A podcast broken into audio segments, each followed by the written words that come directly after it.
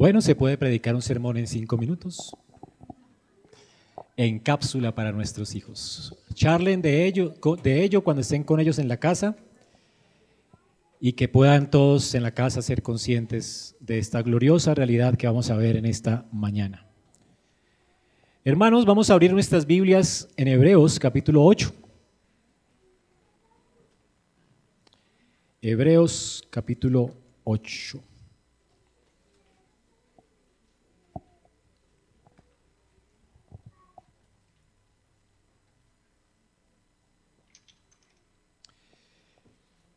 Y hemos visto hasta el capítulo 7 de Hebreos, hace ocho días vimos, y hemos visto todos estos meses, lo glorioso que es Jesús. Jesús es superior, no hay razón para poner nuestra esperanza en otra cosa aparte de Él. Él es superior a los profetas. Si hoy apareciera un profeta que te adivina el futuro, nunca corras tras Él. Además de que ser mentirosos, porque ya nadie puede saber qué te va a pasar a ti.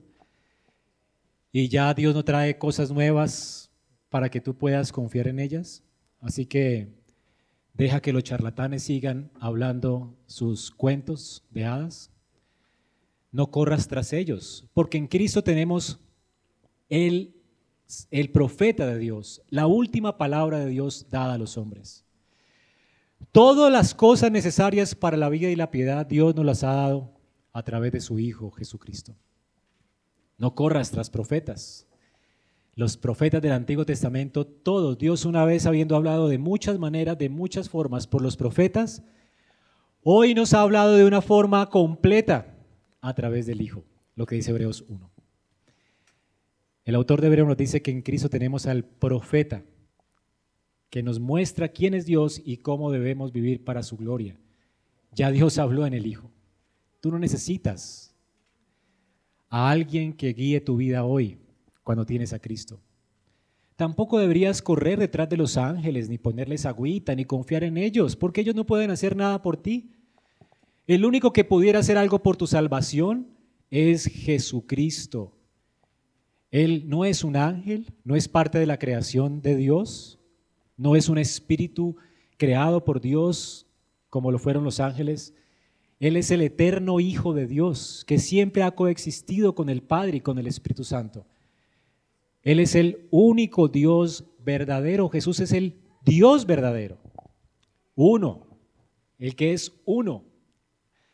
Así que, hermanos, Jesucristo es una de las personas de la Trinidad de Dios. Dios es uno y Cristo es Dios. De manera que, ¿dónde vas a poner tu esperanza? ¿En las cosas de la creación? Cuando tienes al Creador tuyo que vino en la persona del Hijo a dar la vida por tus pecados? Tú ofendiste a Dios y fue Dios quien llevó sobre él el castigo de nuestra maldad. Él pagó la deuda que le debíamos a Él. Solamente Él puede pagarla. Él es un Dios eterno que vino en forma humana para morir por nuestros pecados y llevar sobre sí la condenación eterna que merecíamos. Así que, ¿por qué correr detrás de ángeles? ¿Para qué buscar a alguien que nos bendiga, un sacerdote, un mediador, que nos pueda acercar a Dios, cuando Jesucristo ya vino? Y Él es un sacerdote superior al orden levítico, por cuanto Él ministra en el tabernáculo celestial. Él trascendió en los cielos, Él es nuestro ayudador. Él nos ha presentado delante de Dios justos y sin mancha, Él intercede por nosotros y Él ha puesto todos los recursos celestiales a nuestra disposición para que nunca nosotros mientras peregrinemos por esta vida, fracasemos en nuestro servicio a Dios. Jesucristo está con nosotros y prometió estarlo hasta el fin, hasta que Él venga en gloria y nos lleve con Él a su trono, para que nos sentemos con Él en gloria. Hermanos, qué realidad tan gloriosa hemos visto hasta ahora. El autor de Hebreos pues nos ha presentado a Jesucristo como superior a los profetas, a los ángeles, a los sacerdotes del Antiguo Testamento.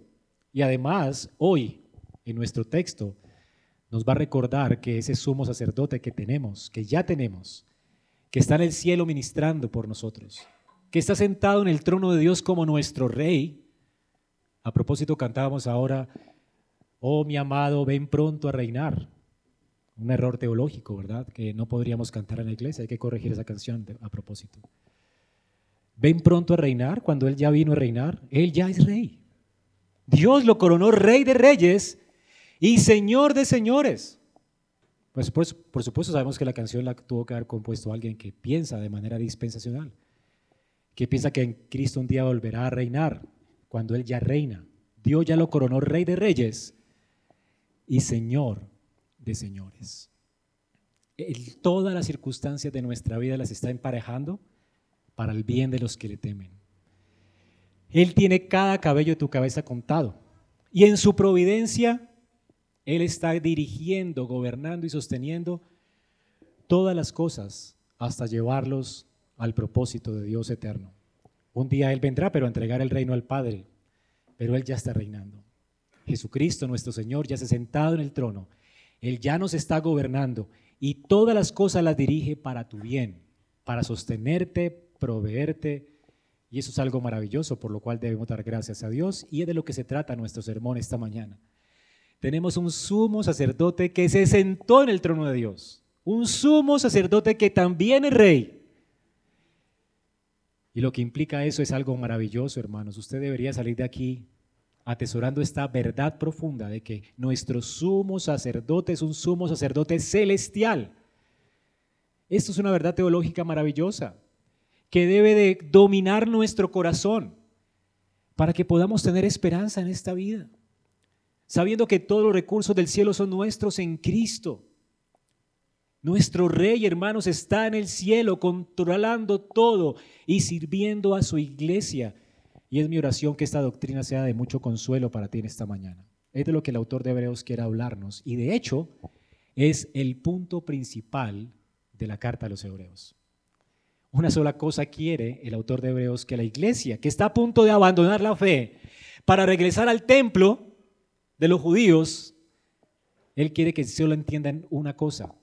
Ellos no necesitan correr al templo a buscar un mediador humano, a un templo hecho por manos humanas, cuando tienen un sumo sacerdote en el cielo que ha abierto para nosotros el cielo con todos sus recursos. Estamos viviendo hoy en la realidad, como le decía a los niños. Tú no tienes como la iglesia infantil de Israel en el Antiguo Testamento. Tú no tienes que estar jugando ahora a los niños cuando estamos en la etapa adulta de la iglesia. Ahora estamos gustando lo que Israel nunca gustó, la realidad. Cristo abierto para nosotros el cielo que Dios prometió en el antiguo pacto a través del templo. Tú ahora estás viviendo en la realidad, hermano, no en las sombras. Y espero que esto llene tu corazón de esperanza, de gratitud y que te lleve a consagrar más tu vida esta mañana al Señor que te salvó, al Dios que tienes como sumo sacerdote en el cielo. Así que vamos a ver esta gloriosa doctrina. Hermanos, tenemos un sumo sacerdote celestial. Mientras leemos Hebreos 8 del 1 al 6, vamos a considerar esta mañana el contexto del hecho de que tenemos un sumo sacerdote celestial, cómo lo pudieron o lo tenían que entender esta iglesia de los hebreos que era judía. Usted tiene que entender Levítico para esto. Además del contexto, vamos a ver las implicaciones para la iglesia del Nuevo Testamento, para nosotros hoy. Y luego veremos lo enraizada que está esta doctrina de que tenemos un sumo sacerdote celestial en la ley de Dios. No es algo novedoso. De hecho, podría sonar novedoso porque el único texto en todo el Nuevo Testamento donde dice que tenemos un sumo sacerdote en el cielo es en Hebreos. Entonces uno podría decir, ¿eso dónde está en la Biblia? Si la Biblia interpreta la Biblia, ¿dónde está eso? Bueno, está en la ley, en la Torá. Dios prometió, le prometió esto a Moisés, que vendría el día cuando la iglesia ya no tendría un sacerdote terrenal, sino uno celestial, donde la iglesia ya no adoraría en la tierra, sino que adoraría en el cielo, en la hermosura de la santidad de Dios. Dios daría acceso a los hombres para que puedan venir a Él y glorificarle en Sión, en la ciudad cuyo constructor y arquitecto es Dios. Vamos a leerlo entonces. Ahora bien, el punto principal de lo que se ha dicho es este, hermanos. Tenemos tal sumo sacerdote que se ha sentado a la diestra del trono de la majestad en los cielos. Como ministro del santuario y del tabernáculo verdadero que erigió el Señor, no el hombre. Porque todo sumo sacerdote está constituido para presentar ofrendas y sacrificios, por lo cual es necesario que este sumo sacerdote también tenga algo que ofrecer. Así que si él tuviera, estuviera sobre la tierra, ni siquiera sería sacerdote, habiendo sacerdotes que presenten las ofrendas según la ley, los cuales sirven a lo que es copia y sombra de las cosas celestiales, tal como Moisés fue advertido por Dios cuando estaba a punto de erigir el tabernáculo. Pues dice él, haz todas las cosas conforme al modelo que se te fue mostrado en el monte.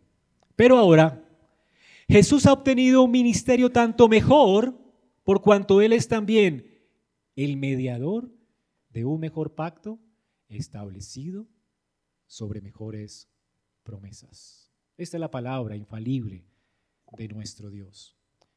Como les dije, aquí tenemos entonces el versículo importante de la carta a los hebreos, el punto principal.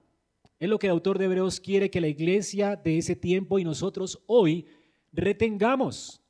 El Espíritu de Dios está diciéndonos hoy que tenemos que retener esta doctrina en nuestro corazón. Es la doctrina la que nos ayuda a vivir vidas santas. Es la doctrina la que nos santifica. Es la sana doctrina la que nos ayuda a lidiar con los pecados nuestros, con la amargura del corazón. Es la doctrina la que hace por el Espíritu de Dios que raudales de agua fluyan de nuestro corazón y podamos vivir vidas abundantes.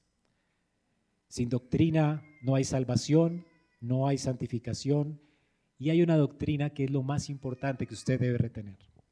Lo más importante de esta carta. Por eso fue escrita esta carta. Una doctrina en particular de la cual fluye toda la exhortación de esta carta. Recuerden que es una carta exhortativa. Exhorta a la iglesia a no abandonar la fe. ¿Y por qué no abandonamos la fe? Por esta doctrina. ¿Por qué no abandonar la fe? Porque tenemos un sumo sacerdote celestial. Reténgala allí, hermano. Usted tiene un sumo sacerdote celestial. Esto cambia todo en nuestra vida.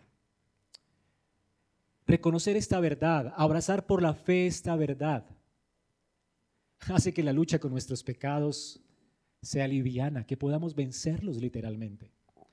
Hace que en medio de este desierto nosotros nunca tengamos sed. Retener esta doctrina hace que vivamos en constante comunión con Dios, consagrándonos a Él.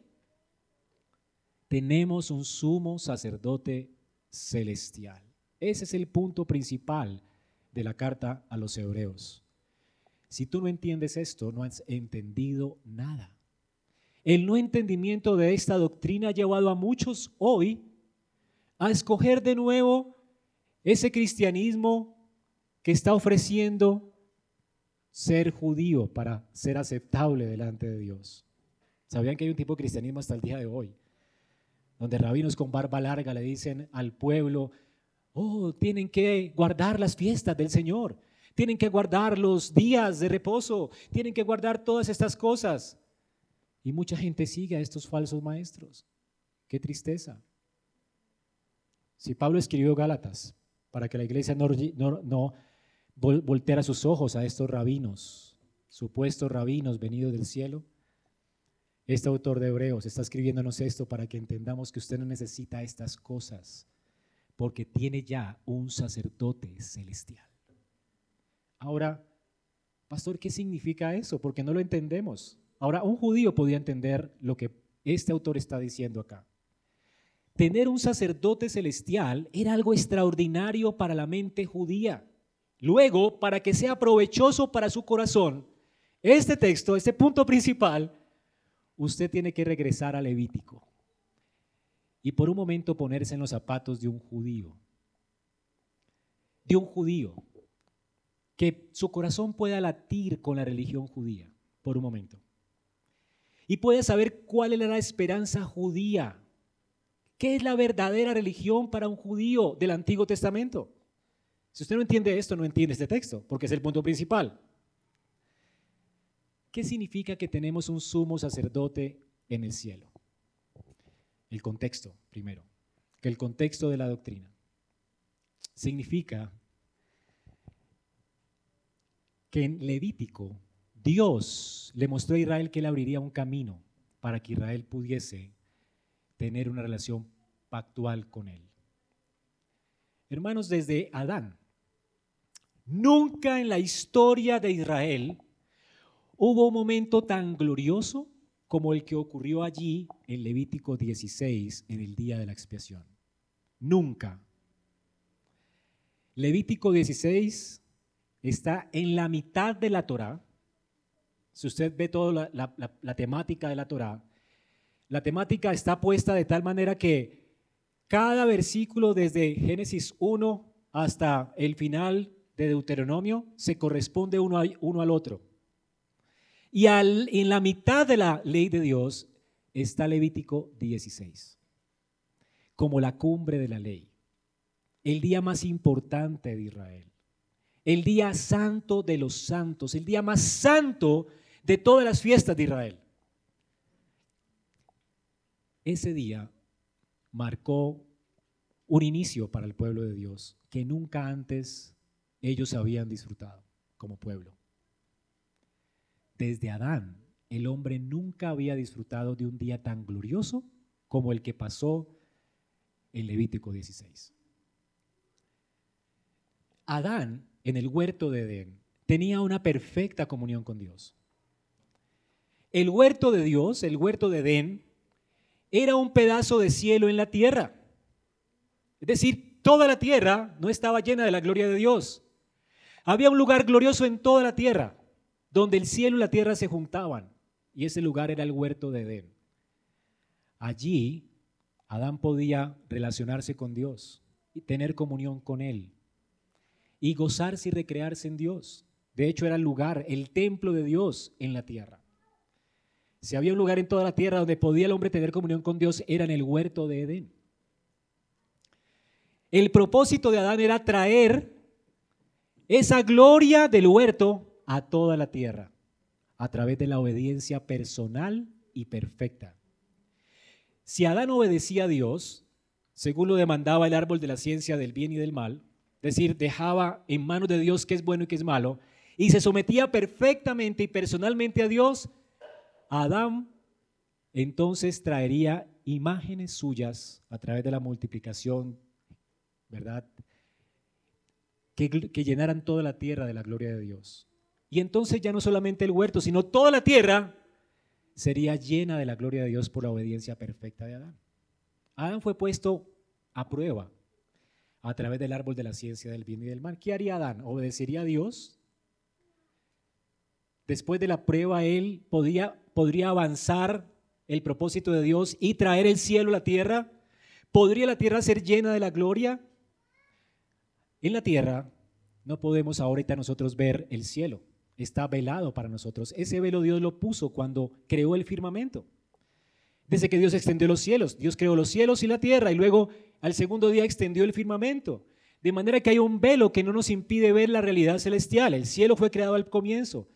Y fue en ese cielo donde Dios se sentó a gobernar cuando Él descansó de todas las obras que creó. Allí está el trono de Dios. Ese fue el tabernáculo que Dios creó, no lo crearon los hombres, Dios lo creó al comienzo, lo estableció en el comienzo para legislar y ministrar a su pueblo desde, su cielo. Ese cielo no estaba, no estaba, estaba velado para Adán, pero en el huerto no estaba velado, el cielo y la tierra se juntaban en ese lugar. Y Dios en Apocalipsis dice que un día va a correr ese velo, como un pergamino va a enrollar el firmamento, y el cielo va a venir y van a venir cielos nuevos y tierra nueva donde mora la justicia. Así que el propósito ideal de Dios era que los hombres convivieran en gloria con Dios en la hermosura de su santidad luego de haber pasado la prueba. Fracasó Adán, ¿verdad? ¿Y qué sucedió? El árbol de la vida que señalaba para Adán el fin de la prueba y señalaba para Adán el gozo que él experimentaría luego de pasar la prueba. Era el premio de Adán, tener el árbol de la vida, la vida eterna en presencia de Dios. Ya no estaría dispuesto para Adán. Adán fue excluido de la gloria de Dios. La paga del pecado es qué? La muerte. Y la muerte, eterna. Adán no tiene esperanza de relacionarse con Dios. Y Dios no solamente le quitó su amistad a Adán, Dios ahora en su ira e indignación sacó a Adán fuera del huerto. Adán nunca más puede estar delante de la presencia de Dios. Qué terrible, ¿verdad? Adán murió. La muerte es estar separado de Dios. Y ahora Adán es expulsado al oriente del huerto. La palabra oriente en la Biblia usted la va a encontrar una y otra vez y tiene que ver con todo lo que no esté relacionado con el monte de Dios. El oriente es lo que está fuera, el desierto, lo árido, donde hay animales salvajes, puercos salvajes, perros salvajes, donde vas a las profundidades del mismo mar, donde están los camarones y esos peces sin escamas, donde solamente hay muerte, soledad, desolación, oscuridad. Eso es en la Biblia, el oriente. Adán fue expulsado al oriente del huerto. Pero Adán recibió la promesa de que alguien atravesaría esa espada que Dios colocó encendida con un ángel, ¿se acuerdan? Alguien moriría para atravesar esa espada y alguien introduciría al hombre que perdió su posibilidad de estar en gloria con, con su pecado, lo introduciría a la gloria de Dios por medio de la muerte, muriendo y resucitando. Y este vendría de la simiente de la mujer. Adán entendió esta esperanza. Y entonces esperó en el, no se fue al oriente, más al oriente, sino que esperó en las puertas del huerto. Y fue allí donde Adán comenzó a hacer sacrificios de expiación, recordando la promesa de Dios, la promesa del pacto.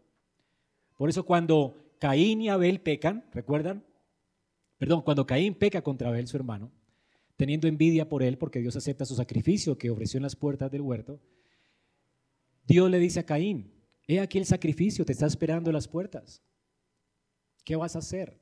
¿Te vas a arrepentir? Es decir, para todo pecador después de la caída hay posibilidad de arrepentirse para obtener perdón de pecados y así poder tener esperanza de gloria. Por el camino que Dios prometió abrir a través del cordero que vendría de la simiente de la mujer. Él abriría las puertas del paraíso para el hombre. Después de Adán, el hombre nunca estuvo tan cerca de Dios, como les dije, de esa gloria que brillaba en el huerto, sino hasta que vino Levítico 16. Cada vez más los hijos de Adán se apartaron de Dios. El Génesis termina desolador. Todos los hombres, aún los que tenían fe como Abraham y todos los patriarcas, todo el pueblo de Israel, que estaba o que Dios llamó a esperar en las puertas del huerto, allí en la tierra de Canaán, hasta que viniera la salvación de Israel, todos ellos se desviaron. Fracasaron en su intento como Adán de glorificar a Dios, de esperar en Dios. ¿Y saben qué hizo Dios? Los sacó al oriente, lejos, a un lugar de horrible soledad en Egipto. ¿Cómo termina Israel en Génesis? En Egipto. Lejos de toda esperanza sin Dios en el mundo, bajo oscuridad, bajo el juicio de Dios, siendo entregados a sus enemigos como esclavos, en completa esclavitud. Pero oh, gloria que Dios en Éxodo le muestra a Israel cómo Dios va a traer a los hombres a sí mismo a través de la historia de los, de los judíos. Dios toma a Israel de esa oscuridad, del desierto, de la muerte en la que estaban en Egipto, y les da vida y luego los trae a sí mismo al desierto y luego los va a introducir a la tierra de la promesa. Pero no solo Dios va a hacer eso con ellos, Dios va a morar de manera temporal con ellos a través de un lugar que Dios idea como sombra y prototipo del cielo. En la misma gloria que brillaba en el huerto del, Edén, esa misma gloria ahora está presente con Israel en el desierto a través del tabernáculo que Dios le dijo a Moisés que construyera en el desierto. Cada vez que Israel se acercaría a Dios allí en ese lugar, el cielo y la tierra se estaban juntando allí. Israel podía tener comunión con Dios. La presencia de Dios estaría con ellos. Y ellos podían tener comunión con Dios y podían contar con la bendición de Dios en todas sus jornadas. De manera que tenían provisión constante. no tendrían nunca sed porque del trono de Dios fluiría agua para calmar su sed. Nunca tendrían hambre, sus vestiduras no se desgastarían, todas las cosas necesarias para la vida, Dios, el que reinaba sobre ellos, se las proveería, porque el cielo había venido a tener conexión en ese lugar santo. ¿Qué era el tabernáculo sino un pedazo de cielo en la tierra? Una sombra que se proyectaba desde el cielo a la tierra, para que Israel pudiese contemplar la hermosura de Dios. Nunca antes el hombre tuvo tal comunión con Dios, y no hasta este momento en Levítico, cuando se inauguró el, el templo, cuando se erigió el tabernáculo creado por manos humanas, cuando ofrecieron holocaustos y sacrificios. La gloria de Dios vino y llenó esa casa, ¿recuerdan? Ahora Dios estableció el sacerdocio levítico para que fuera el mediador entre Dios y los hombres de manera temporal. Y estos sacerdotes eran como ángeles de Dios que ascendían al cielo y descendían del cielo, trayendo, estando en la gloria de Dios y trayendo la bendición de Dios para el pueblo. Eran canales de bendición. Todo el tiempo estaba funcionando ese tabernáculo y todo comenzó en Levítico 16. Por supuesto, algo sucedió cuando la gloria de Dios llenó la casa, y es que las primeras ofrendas que los sacerdotes ofrecieron a Dios fueron, ¿se acuerdan? nada de Abiú,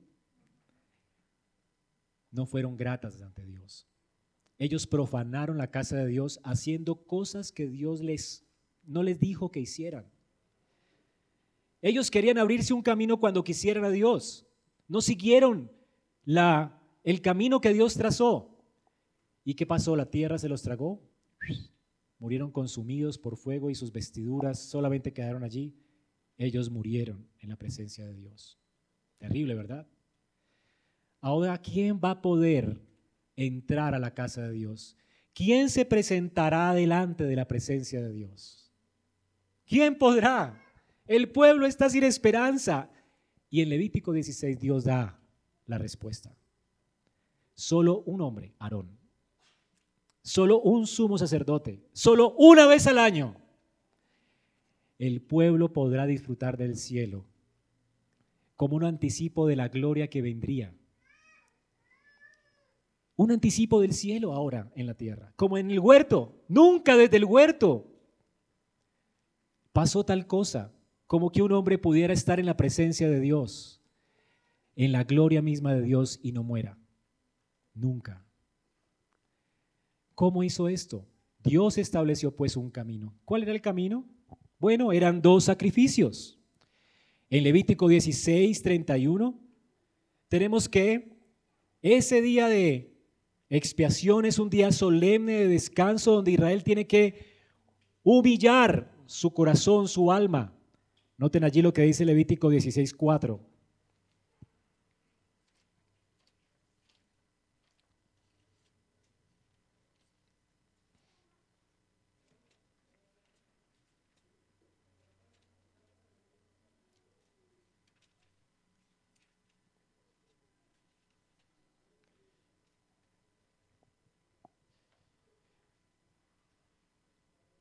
Se vestirá Aarón con la túnica sagrada de lino, calzoncillos de lino estarán sobre su cuerpo, se ceñirá con el cinturón de lino y se cubrirá la tiara de lino.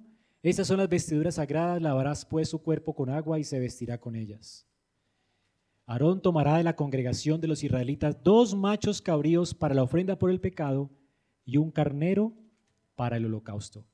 Dos machos cabríos para ofrecerlos por el pecado de él, era uno por él y otro por el pueblo, y uno que debía ofrecerlo como holocausto. Es decir, uno de esos corderos tenía que llevar sobre él la justicia, la ira de Dios. Debía ser consumido en la ira de Dios. Y es interesante, vamos a ver estos dos machos cabríos, cómo juegan un papel vital para mostrarnos o para mostrarle a Israel de ese tiempo cómo Dios estaba abriendo un camino para que ellos pudieran tener comunión con Él. Solo a través de estos corderos.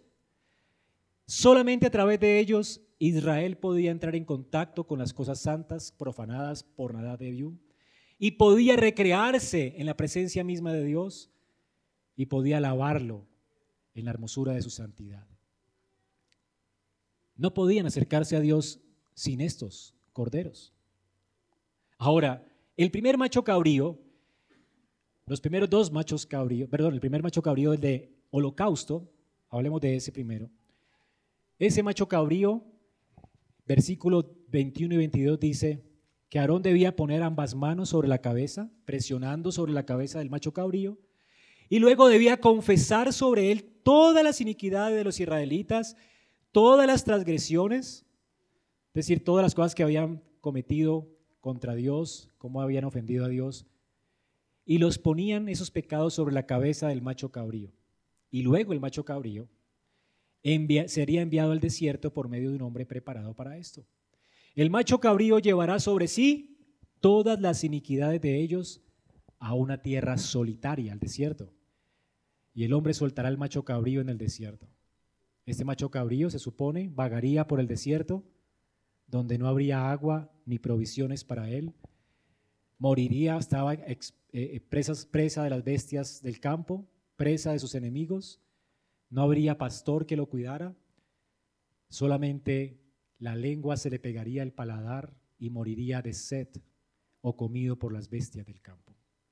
Este cordero iba a morir. ¿Qué sucedía con este cordero? ¿Por qué moría? ¿Por qué era expulsado al desierto? ¿Recuerdan el desierto qué significaba para la Biblia? Lejos de la presencia de Dios, un lugar de muerte árido, un lugar oscuro como Egipto. Era ser expulsado al oriente, por eso las puertas del templo quedaban al oriente. Todo comenzaba en las puertas y este cordero era expulsado al oriente de la puerta del tabernáculo, lejos de la presencia de Dios. Es decir, que él llevaría sobre sí mismo la culpa del pecado de Israel. Qué glorioso es esto. Israel podía entender que ellos no morirían. Ellos iban a poder acercarse a Dios a pesar de que eran pecadores porque uno llevaría la culpa de ellos sobre sí. Ese cordero estaba anticipando lo que haría Cristo en la cruz del Calvario. Jesucristo sabía que se entregó un día de expiación. Era el día de la semana cuando se ofrecía el cordero de la Pascua, el cordero de la expiación cada año. Mientras se ofrecía el cordero de la tarde, mientras presionaba el sacerdote sus pecados sobre ese cordero, Jesucristo estaba colgando en la cruz y su lengua estaba pegada a su paladar. Y exclamó, tengo sed. Y nadie pudo calmarla. Se burlaron de él, brindándole un poco de vinagre para mojar su lengua. Pero Dios lo abandonó en manos de sus enemigos para que muriera de sed. Y el que estaba en ese madero es el santo de los santos, el que nunca pecó, el Hijo eterno de Dios que tomó forma de hombre para llevar sobre sí la culpa de nuestros pecados. Él enmudeció, su lengua se pegó al paladar y no abrió su boca. Y murió literalmente murió sobre esa cruz. Dios lo abandonó en manos de sus enemigos, quienes le desnudaron, le golpearon, le escupieron, le maldijeron. Todas las maldiciones del pacto que tú lees en Deuteronomio, serás entregado a tus enemigos, tu mujer será mujer de otro, eh, serás maldito, recogerás y no, ver, cosecharás y no podrás, ver, eh, sembrarás y no podrás cosechar, todo le sucedió a Cristo. ¿Pudo recoger Jesús algo del trabajo que él hizo en la tierra? ¿Pudo ver una iglesia llena por su labor? ¿Pudo ver seguidores que le siguieran mientras se esforzó en sembrar en el arado? Marcos dice que todos le dejaron y él murió allí solo. Cuando estaba en la cruz, Dios mismo lo abandonó.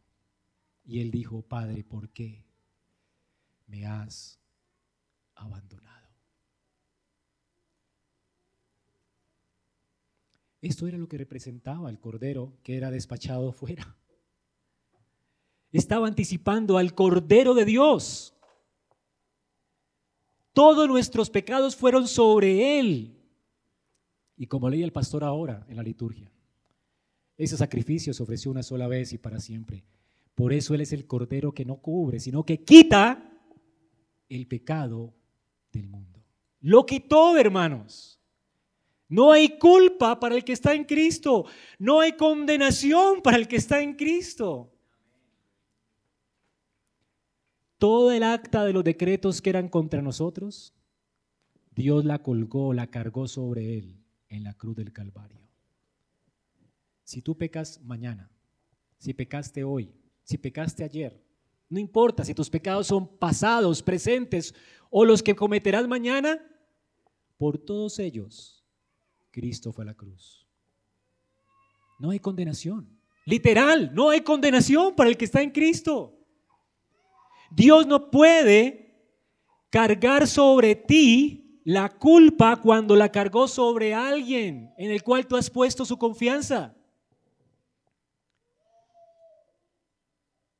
Si pudiéramos ilustrar esto, hermanos, el juez ya dictaminó su sentencia. Recuerdo una película donde alguien hace una triquiñuela para morir y culpar a su esposa de la muerte para cobrar un seguro y entonces la esposa va a la cárcel y todo funciona a la perfección. La esposa paga 25 años de prisión sale libre y se da cuenta de la triquiñuela que hizo su marido. Lo busca, lo encuentra, delante de todo el mundo, lo mata. Y el juez la llama y le dice, mataste a un hombre, se llamaba fulano de tal. Ah, sí, se cambió el nombre. Él fue mi marido, por el cual ya pagué 25 años de prisión.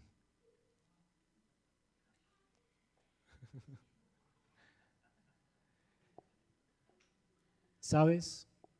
Cuando Dios dice que no hay condenación para el que está en Cristo. Si Dios te culpara a ti hoy, Dios sería muy injusto. Si ese juez dijera, no, lo siento, pero mataste a otro, no, es el mismo. Por todos los pecados que tú cometiste, cometés y cometerás, por todos ellos Cristo fue a la cruz, ya murió. Tú eres libre de condenación. Si has puesto su confianza en Él, nadie más te puede culpar. Pablo dice, ¿quién culpará a los escogidos de Dios? Si Cristo es el que justifica. ¿Puedes pagar por lo que hiciste? ¿Será que tus lagrimitas después de haber pecado harán algo por tu causa? No lo pueden hacer. Ni porque llores podrás lograr lo que la justificación que Cristo ya logró por ti en la cruz del Calvario, ni porque llores.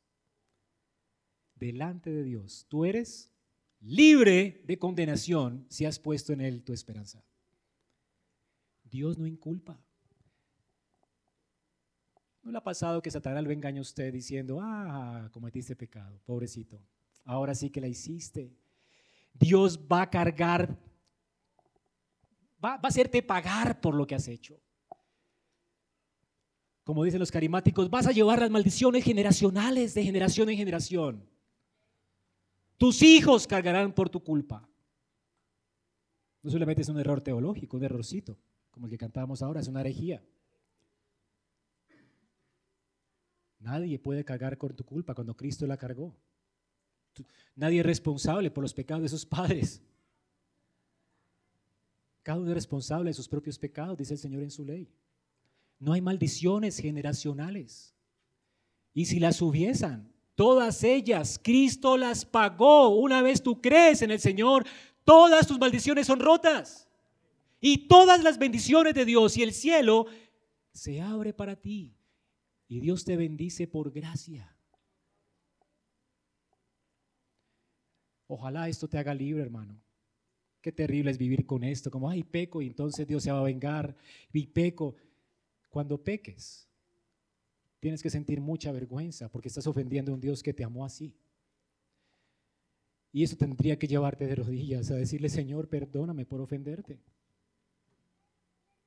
Y deberías descansar sin culpa y sin temor en la gracia de Dios y seguir viviendo para su gloria. No porque Dios no te vaya a bendecir, no, es porque Él se merece tu vida. Y esto es lo que significa el segundo sacrificio, ¿saben? El segundo sacrificio, uno era echado fuera, lejos del, desierto, y el otro a dónde es puesto? En las puertas es sacrificado. El versículo 11 de Levítico 16 dice, entonces Aarón ofrecerá el ovillo de la ofrenda por el pecado, que es por sí mismo, y luego ofrecerá que, el que es por el pueblo. Degollará al macho cabrío, versículo 15, de la ofrenda por el pecado, que es por el pueblo. ¿Y qué va a hacer? Va a llevar la sangre de ese sacrificio hasta dónde? Hasta detrás del velo. ¿Y qué significa eso? La sangre de ese sacrificio es rociada del propiciatorio, es puesta en el trono de Dios. La gloria de Dios va a tener contacto con esta sangre. Todo el tabernáculo que había sido profanado por Aarón, esta sangre va a santificar lo profanado. Ahora la sangre entra en contacto con las cosas santas. ¿Qué significa eso? ¿Qué significado tiene tan oscuro, verdad? No, no es oscuro. Más adelantico, Levítico 17:11 nos aclara qué significa que la sangre entre y penetre el velo. ¿Qué es la sangre? Dios le dice a Israel, mire, la sangre lo que significa es esto, hermanos. La vida de la carne está en la sangre. Y yo les he dado la sangre para que sea puesta sobre el altar, de manera que esa sangre los represente a ustedes, represente sus vidas, sus almas. Por esa sangre se ha hecho expiación, hay paz para con Dios. Por medio de esa sangre, ustedes están ahora en contacto con la gloria divina sin morir. Ahora pueden tener comunión con Dios, porque en la sangre está la vida del animal. La sangre del animal representa al adorador perdonado por Dios, que por causa de ese perdón derrama su vida en sacrificio vivo, santo y agradable a Jehová. Y ahora Dios se recrea en su pueblo. Y el adorador se derrama, derrama su corazón delante de Dios en servicio. Y el adorador se deleita en Dios. Y este es el corazón de la religión judía. Ahora es más fácil predicar el sermón en cinco minutos. Hermanos, conociendo esto, imagínate ahora este judío que sabe esto, que cada año Dios propicia su pecado, para que la bendición venga sobre él todos los días del año, para que la presencia de Dios esté con él todos los días del año y que lo propicia a través de estos dos corderos, uno que lleva la culpa del pecado y el otro que lo conecta a él con Dios para que la presencia de Dios le acompañe el resto de sus días durante el año. Dios está con él, él se puede deleitar en Dios y Dios se deleita en la niña de sus ojos, que es su pueblo, por causa del cordero que fue sacrificado por la sangre de estos animales y porque la culpa fue completamente quitada y alejada de ellos, porque alguien llevó su maldición. Un judío sabía esto. Era su religión. Esa religión palpitaba con esta idea. No podemos acercarnos a Dios sino a través de ese ministro terrenal que nos conecta con lo celestial. ¿Pero saben cuál es el problema? El autor de Hebreos dice, hermanos, todo eso era un juego de niños. Todo eso era una sombra, una figura de lo que habría de venir. Ahora que están listos y han entendido Levítico 16, vuelvan de nuevo a leer el capítulo 7 de 8 de Hebreos. ¿Cuál es el punto principal? Tenemos tal, tan glorioso sumo sacerdote, uno sin mancha, sin defecto, que no necesitó ofrecer, como ya vimos hace ocho días, un sacrificio por sus pecados, porque era santo, perfecto, sin mácula, nunca se contaminó, tenemos tal, tan glorioso sumo sacerdote y lo tenemos, es nuestro. Dios te lo dio, te lo proveyó, es el cordero que Dios proveyó, el cordero de Dios que quita el pecado del mundo. Es tuyo. Un hijo nos fue dado. ¿Tú no te lo ganaste? Dios te lo dio. ¿Y por qué? Por gracia. No lo mereces, pero te lo dio. Es tuyo.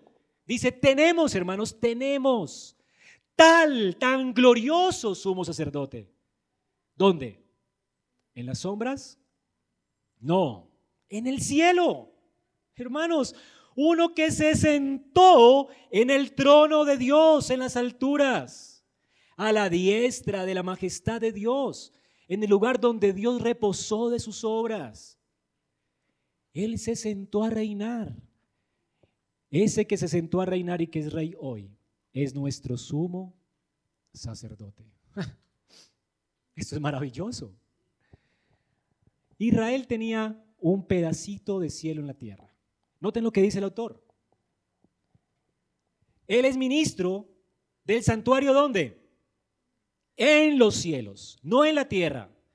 Jesucristo fue levantado como nuestro sumo sacerdote en los cielos, no en la tierra. En los cielos, no en la tierra. Clávelo en su corazón, clávelo. Para que así salgan esas ideas dispensacionales que tenemos todavía algunos en la iglesia. Un sumo sacerdote en el cielo, no en la tierra. En el cielo, no en la tierra. ¿Ok? Repítelo. Porque todo sumo sacerdote, note el argumento del autor, todo sumo sacerdote presenta continuamente ofrendas y tiene algo que sacrificar, sacrificios, por los cuales es necesario que el sumo sacerdote también tenga algo que ofrecer. Cristo ofreció su vida en el cielo, no en la tierra.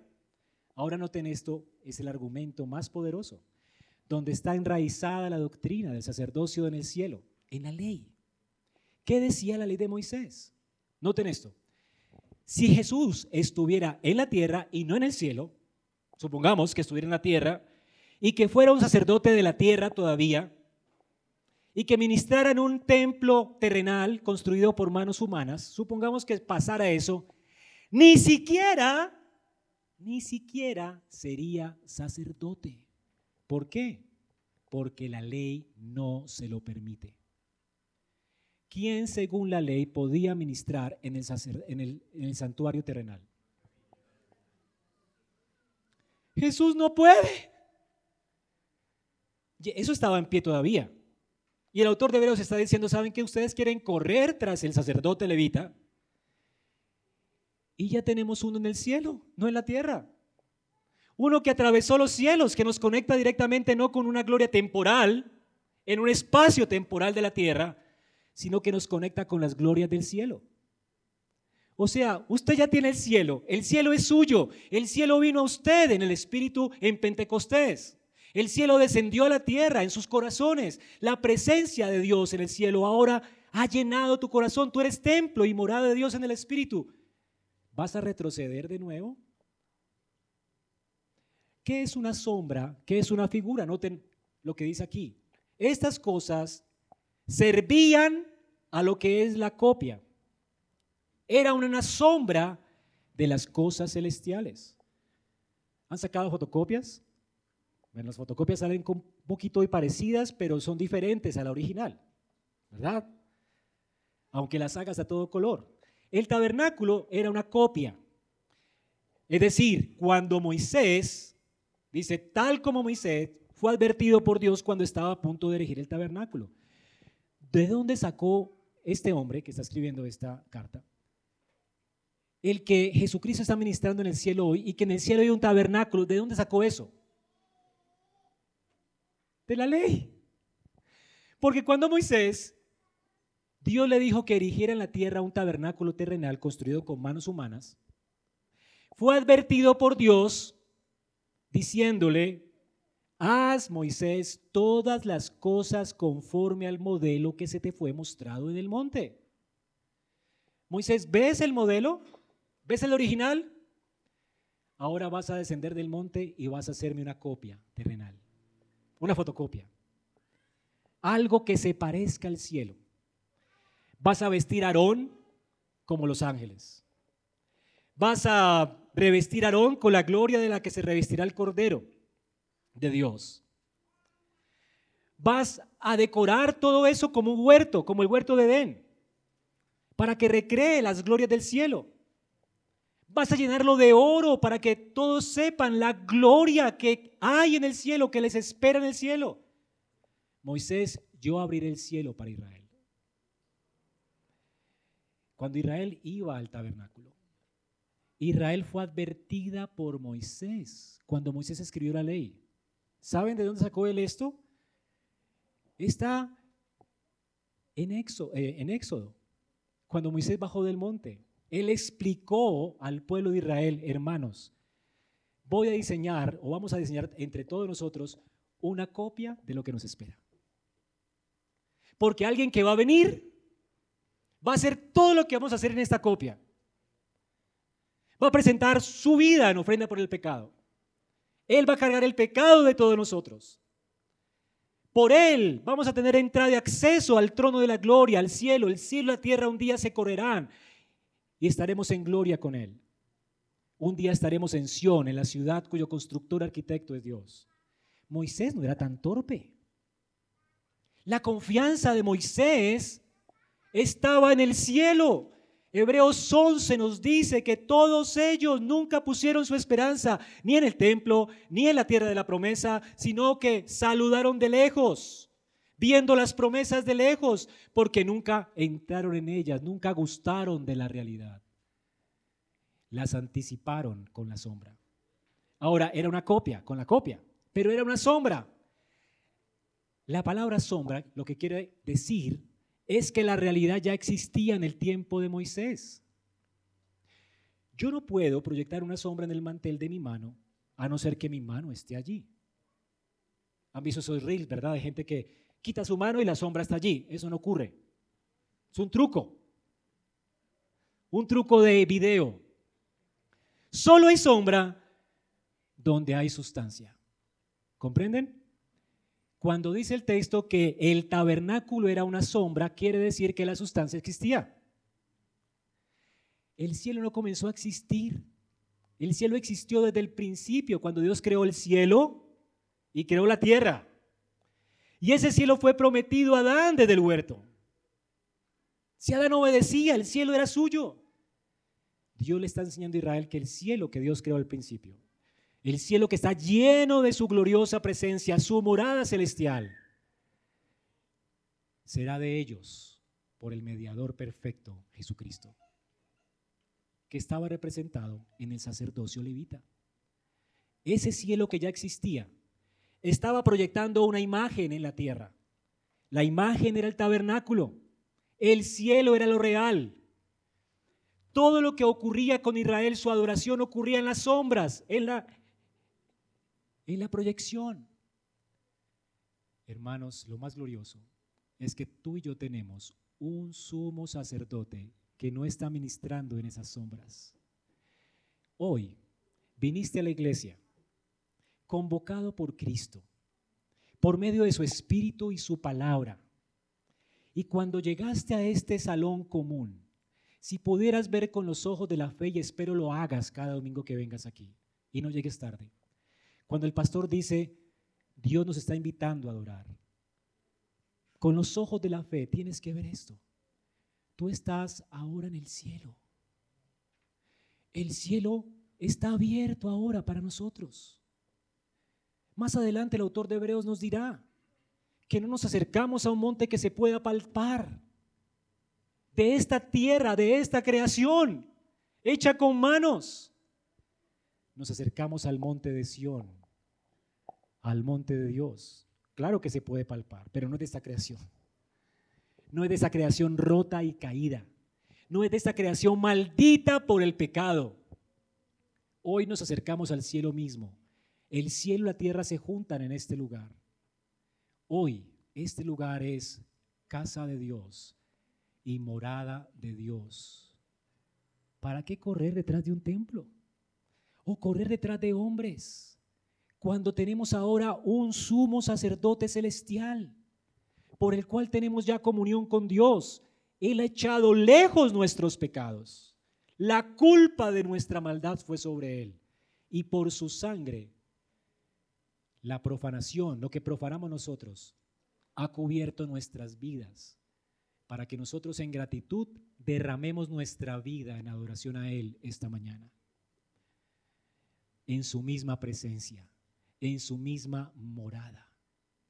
Lo que está ocurriendo hoy aquí es extraordinariamente superior a todo lo que ocurría en el antiguo pacto. Por eso el autor de Hebreos dice que Cristo es ministro de un mejor. Tenemos a Jesús que ha obtenido un ministerio tanto mejor por cuanto Él es también el mediador de un mejor pacto Hablaremos de eso en 15 días. Establecido sobre mejores promesas. ¿Por qué mejores promesas? Porque no estamos como Israel esperando entrar al cielo. Ya entramos en él. Ya hay alguien como tú, un humano, nuestro precursor, Jesucristo, que atravesó el velo y se ha presentado delante de Dios por nosotros, resucitado, después de haber muerto por nuestros pecados. Y Él está allí vivo. Y si Él vive, tú estás vivo con Él, porque por el Espíritu tú has sido unido en un lazo de amor inquebrantable con Cristo. Y donde está Cristo estás tú. Tú ahora sentado aquí. No lo puedes imaginar. Pero si pudieras por un momento quitarte tus lentes humanos y ponerte tus lentes espirituales, verías belleza en este lugar. Coronas en la cabeza de estos santos. Sus rostros resplandeciendo como Moisés. Ángeles en este lugar. El trono de Dios en medio de nosotros y un coro que se une al nuestro para glorificar a aquel que dio su vida por nuestros pecados. Y esto ocurre domingo tras domingo en este lugar. Y tú te lo pierdes. No eres consciente de esto. Y no eres consciente de que si tienes tal sumo sacerdote, todos los recursos celestiales son tuyos. Leíamos ahora en el, profeta. Dice que Dios prometió hacer que aguas brotaran del desierto. Es lo que está ocurriendo hoy aquí. Vivimos en el desierto, aún no hemos llegado al cielo, pero el cielo ha venido por a nosotros por el Espíritu. Estamos en el cielo, parecemos en el desierto. Todo se ve como si fuera el desierto. Pero ¿saben qué está viendo el mundo en la iglesia? Si hay, cuando hay verdadera fe en la iglesia, cipreses creciendo, árboles donde otros pueden venir a tomar sombra y anidar. Usted es una bendición para este mundo, hermano, porque del interior suyo corren ríos de agua viva. El amargado puede encontrar dulzura en usted. Porque Dios quita la amargura de nuestro corazón. Su enemigo puede encontrar perdón en usted. Porque usted está satisfecho en Cristo para servir a sus enemigos. Esto es lo que sucede en un alma que ha sido refrescada con las corrientes de agua viva que fluyen del trono de Dios en el cielo. Esos recursos inagotables del cielo ahora son tuyos en Cristo. ¿Cómo luchas con tus pecados? Si lo haces en Cristo, tendrás victoria. ¿Cómo lidias con la ofensa de tus enemigos? Si lo haces en Cristo, podrás amarlos. ¿Cómo estás viviendo para Dios? Si vives para Dios en Cristo, la sangre del Cordero de este lado de la historia es el fundamento para que nosotros derramemos nuestra vida en servicio y gratitud a Dios en todo lo que hacemos y seremos plantillo de Jehová, árboles hermosos en medio del desierto, donde los pájaros hacen sus nidos. ¿No es increíble? Son las promesas del pacto de Dios. ¿Y saben por qué son mejores promesas? Porque Dios ha traído el reino a nuestros corazones. Y luego nos llevará a su reino cuando resucitemos en su segunda venida entre los muertos. El reino viene escondido en el corazón nuestro. Y luego se hará manifiesto cuando Cristo venga por segunda vez. Esa es la implicación de esta doctrina para tu vida, que está enraizada en la ley de Moisés. Dios anticipó tal sumo sacerdote en su ley. Está allí en la ley, no es la invención del autor de Hebreos. Y una implicación más para terminar. Jamás Jesucristo vendrá a esta tierra a ministrar en esta tierra, en un tabernáculo de esta tierra, porque no puede. No puede. ¿Esperas un milenio? ¿Esperas un milenio donde se construya de nuevo el templo? Donde la gente vaya a ofrecer sacrificios de nuevo con Jesucristo como ministro de ese santuario terrenal? No puede, no puede. Nunca Dios levantó a Jesús para ser un ministro terrenal. Él es un ministro celestial. Tu patria es celestial. Tu esperanza es celestial y eterna. No somos gente de este mundo. Aquí no está tu reino, hermano. Espera con ansias lo que es tuyo. Busca ese reino que ya ha venido, ya está, está presente, pero que vendrá en su plenitud cuando Cristo venga en gloria. La tierra como la conocemos no será una tierra gobernada por un milenio, no porque ya está siendo gobernada por Cristo. Ya estamos en el milenio. Él ya gobierna esta tierra. Y el Salmo 2 dice que el que no se sujete a Cristo hoy, la maldición de Jehová va a caer sobre él. Hoy es el día de esperanza y salvación. Escuchaba a alguien que explicaba este texto y decía, eh, si tú no te conviertes ahora cuando venga el milenio, cuando venga entonces el, arrebatamiento y la iglesia esté en el cielo, la única forma de salvarte es si tú eres un mártir. Pues ya no, ya no puede ser por la fe, tiene que ser por tu sangre. Herejía. Mentira. La única forma en que tú puedas salvarte es hoy. No hay un rapto, hermanos. Sí, la iglesia será levantada con poder, pero no secretamente. No hay un rapto secreto, hay algo público. Cristo no pisará esta tierra. Él vendrá con las nubes del cielo, sus ángeles con él. Nosotros resucitaremos para verle venir en gloria y seremos llevados con él a Sión, a la ciudad cuyo constructor y arquitecto es Dios, al templo celestial. Esa es tu esperanza y ninguno se la va a perder, no temas morir. Lo primero que verán tus ojos después de que mueras o no mueres porque duermes, será Cristo venir en gloria con la nube del cielo. Y nosotros le recibiremos y estaremos para siempre con Él en gloria. ¿Y entonces qué pasa en la tierra? Ningún milenio, hermanos. Todo el que queda aquí y no haya, se haya arrepentido de sus pecados hoy, será echado en el lago que arde con fuego y azufre. Y allí será el lloro y el crujir de dientes. Es la muerte segunda. Si tú estás muerto hoy, si no vives hoy, no hay esperanza para ti. Hoy es día de salvación, amigo. Ven a Cristo, arrepiéntete. Tú eres un pecador necesitado de este sumo sacerdote. Solo existe Él y solo Él. ¿No había posibilidad de salvación en el Antiguo Testamento sin Israel?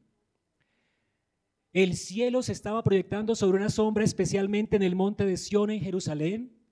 No había otro lugar del planeta donde los hombres pudieran encontrar esperanza más que en el Dios de Israel. Pero hoy, en Cristo, no hay otro nombre debajo del cielo dado a los hombres en quien podamos ser salvos. Y hermanos, si tú estás en Cristo, Dios está contigo. El cielo es tuyo y todos sus recursos están para ti disponibles. No hay cosa que no pidas que Dios no te la dé. Y si no tienes, si fracasas con tu pecado, si no puedes consagrarte a Dios, es porque no pides. Porque todo el que se humilla y pide, se le dará. Dios es tan bueno que Él no fracasa con los humildes y contrictos de espíritu. Derrama tu alma en gratitud a Dios. Vive en dependencia de Él y experimentarás la gracia y la bendición de Jehová sobre tus vidas en Cristo. Vamos a orar. Señor, gracias por tu bondad, compasión y misericordia para nosotros. Gracias por bendecirnos con tu palabra y también gracias por ponerla delante de nuestros ojos para que veamos cómo nosotros estamos llamados a poner nuestra esperanza y confianza en Cristo, el autor y consumador de nuestra fe. Te lavamos en Cristo.